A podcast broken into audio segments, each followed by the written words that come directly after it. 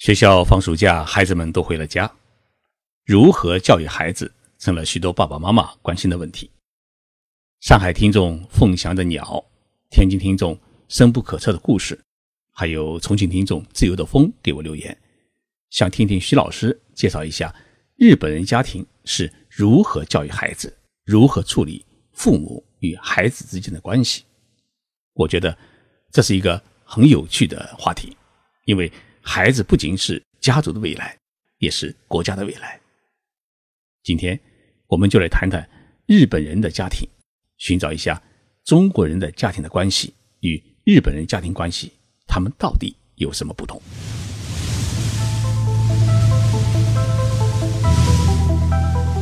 任你波涛汹涌，我自静静到来。静说日本，冷静才能说出真相。我是徐宁波。在东京，给各位讲述日本故事。在讨论这个话题之前，我先来谈谈中国人的家庭观和日本人的家庭观有什么根本的区别。简单概括的话，在中国人的家庭观念当中啊，你的就是我的；而在日本人的家庭观念当中啊，你的不一定就是我的。比如说，我们中国的父母亲啊，常常会对孩子说这么一句话。哎，爸爸妈妈每天这么忙忙碌碌、辛辛苦苦，不都是为了你吗？孩子听了这句话以后啊，他会产生什么感想？他自然而然地会想到，父母的一切都是我的。于是我们在中国啊，会看到这么一道人生的风景线：爸爸妈妈生下孩子后啊，就开始忙于各种学前教育，要上最好的幼儿园、最好的小学。甚至不惜将北京 CBD 的大房子卖掉，去海淀区啊买一套破旧的学区房。考大学时啊要为孩子操心，大学毕业以后要为孩子找工作，找好工作以后啊还有到处张罗着找对象，找好对象还要为孩子呢买房子。有了第三代以后啊还要替孩子承担起养育孙子的责任。结果我们发现。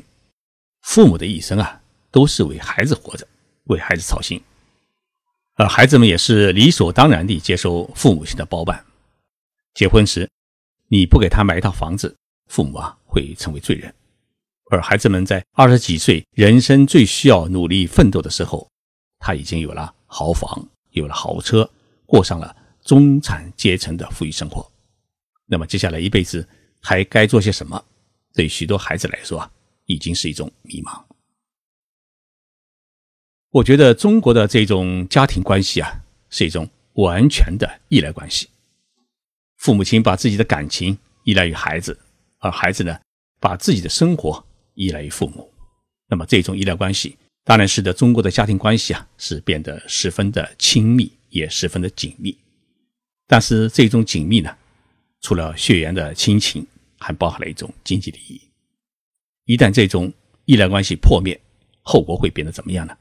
我是不太敢想象。譬如说，孩子结婚时，爸爸妈妈不给他准备一套房子的话，我想后果是会十分的严重。从这个意义上来讲，我特别欣赏七零后和八零后，他们是介于依赖与独立之间，在外地打拼，买房子最多呢，也是拿父母的一个首付。却还需要自己养育孩子，牵挂远在老家的父母。那么，日本人的家庭有没有出现像中国人家庭那样一种相互依赖的关系呢？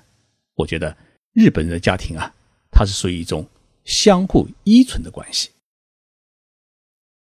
日本人把孩子生下来以后啊，你就别期望有公公婆婆或者外公外婆帮你养。在日本，养孩子。是父母亲自己的事情，不是上一代人的事。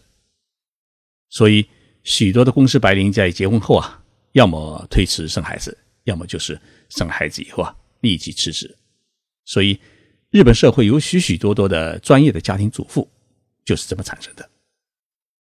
日本人也有望子成龙的思想，但是呢，不会刻意的去要求孩子一定要出人头地。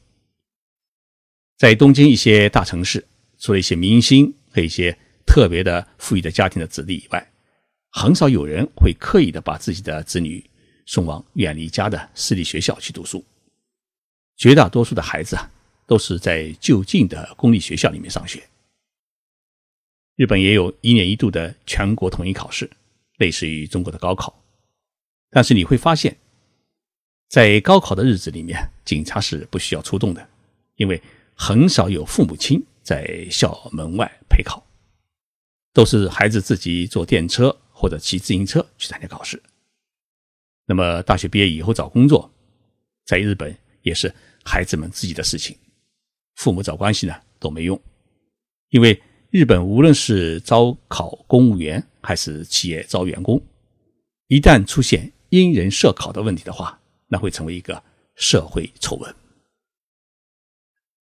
丰田汽车公司创始人的孙子丰田章男先生，他大学毕业以后啊，要进入丰田汽车公司工作，也是隐姓卖名，和所有的大学毕业生一样，去参加考试、参加面试，最终才进入自己家族经营的公司。而且进去以后啊，就被分配到一个小城市里面去卖汽车，一卖呢就是卖了五年。日本也有许多的剩男剩女。孩子们的婚姻问题啊，也是令许多父母亲操心的问题。但是呢，日本会有年轻人自己搞的相亲会，或者找婚姻介绍所去寻找自己的另一半，没有父母亲呢替孩子相亲的人民广场。日本一般的情况之下，一对恋人要准备结婚时，他才会带女朋友或者男朋友呢登门去见父母，请求父母呢允许他们结婚。一般情况之下呢。是自己谈恋爱，不会去惊动父母亲。在日本，孩子结婚呢是不需要父母亲准备房子的。东京都大学生生活协会做过这样一个调查：二十几岁到三十几岁年轻人结婚，租房子结婚的比例啊是高达百分之八十五，还有百分之十呢是在单位的宿舍里面居住或者与父母亲同住，只有百分之五的人是。买房结婚，从这个调查数据当中啊，我们可以看出，在日本租房子结婚是十分正常的事情。也就是说，孩子结婚时，婚房不是双方父母亲必须考虑的一大问题。孩子有多少收入，就租什么档次的房子，量力而行。所以呢，日本的房地产市场火不起来，丈母娘是一个很大的因素。当然，日本的税金制度也限制了父母给孩子买房，因为根据日本的税金制度，父母亲买一套房子送给孩子居住是属于赠与行为。这种行为呢，跟继承遗产一样，是需要支付高额的税金，叫赠与税。凡是价值超过一千万日元，也就是六十三万元人民币的房子的赠与税，它的税金比例呢是百分之五十。按照这个概念，你假如说在上海花了五百万元人民币给孩子买一套房子，那么你还得去税务局缴纳两百五十万元人民币的赠与税，一套房子的总价呢就变成了七百五十万元。听到这里啊，一定会有朋友问：房子有父母亲的名义买，买好以后让孩子居住不就行了吗？在日本，那孩子。得给父母亲呢每月付房租，不然的话呢，父母亲就会触犯偷税罪。日本的税务官啊比警察还精，中国的税务官眼睛只盯着企业，日本的税务官呢大多数眼睛是盯个人，因为每个人呢必须交纳人头税之外啊，个人财产的转移所产生的税金，也是地方政府很大的一笔财政收入来源。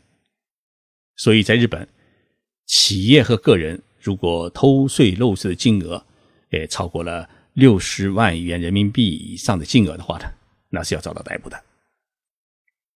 所以日本人的家庭关系有两个是清清楚楚。